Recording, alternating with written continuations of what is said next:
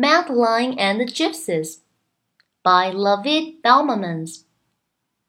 When you hear this sound, it's time for you to turn the page.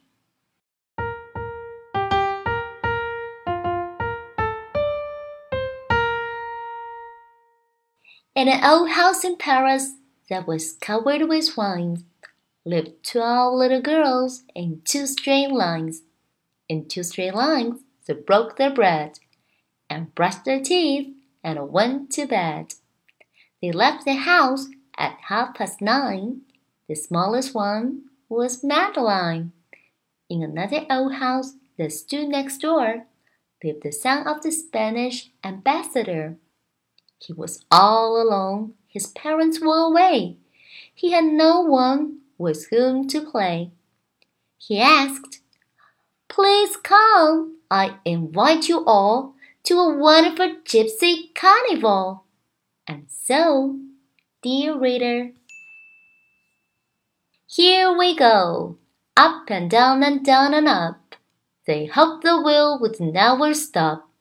Round and round the children cried, Dear Miss Clavel, just one more ride. A sudden gust of wind, a bolt of lightning. Even the rooster found it frightening. The big wheel stops, the passengers land. How fortunate there is a taxi stand. Hurry, children, off with the things. You eat in bed. Mrs. Murphy brings the soup of the evening. It is half past nine. Heavens! Where is Madeline? Poor Miss Clavel, how would she feel if she knew that on top of the... Poor Miss Clavel, how would she feel if she knew that on top of the Ferris wheel, in weather that turned from bad to rotten, Pepito and Madeline had been forgotten. Pepito said, Don't be afraid. I'll climb down and get some aid. It was downpouring more and more as he knocked down the gypsy's caravan door. The gypsy mama with her umbrella went and got some help in the circus tent.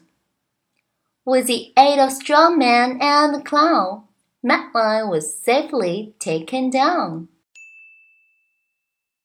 The gypsy mama tucked them in and gave them potent medicine. The big wheel was folded in the tent. They packed their wagons and away they went, for gypsies do not like to stay. They only come to go away.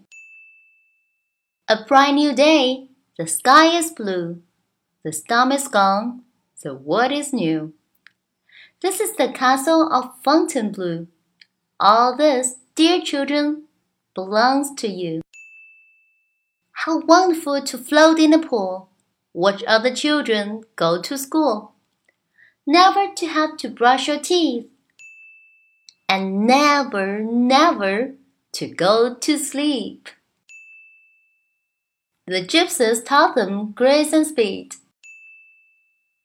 and how to ride the circus steed.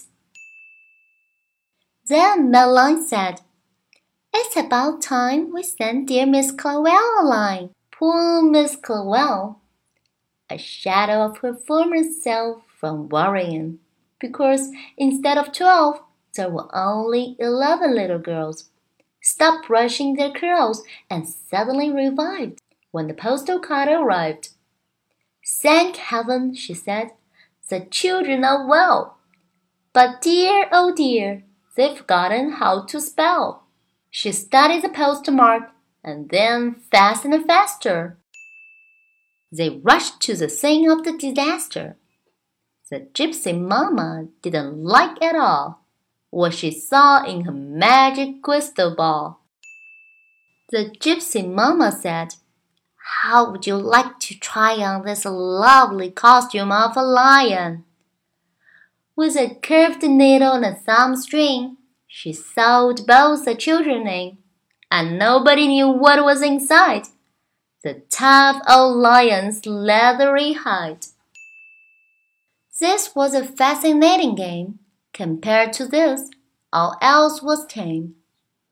A circus lion earns his bread by scaring people half to death. And after doing that, he's fed. And after that, he's put to bed. A lovely dawn, and all was well. The lion roamed through wood and dell. He smelled sweet flowers. He came to a farm. He frightened the barnyard, intending no harm. They saw a man and said, Please help us to get out of this old pelt. The man was a hunter. He took his gun, he got to his feet, and started to run. Said the lion, We'd better go back, for if we are not in the zoo or circus, we'll surely be shot. They got to the tent in time for the show. Look, said Madeline. They're in the first row. Oh, yes, said Pepito. There are people we know. Dear Miss Clavel, at last we found you. Please let us put our arms around you. The gypsy mamma stuffed her grief into her only handkerchief. The strong man suddenly felt weak, and tears were running down his cheek. Even the poor clown had to cry as the time came to say goodbye.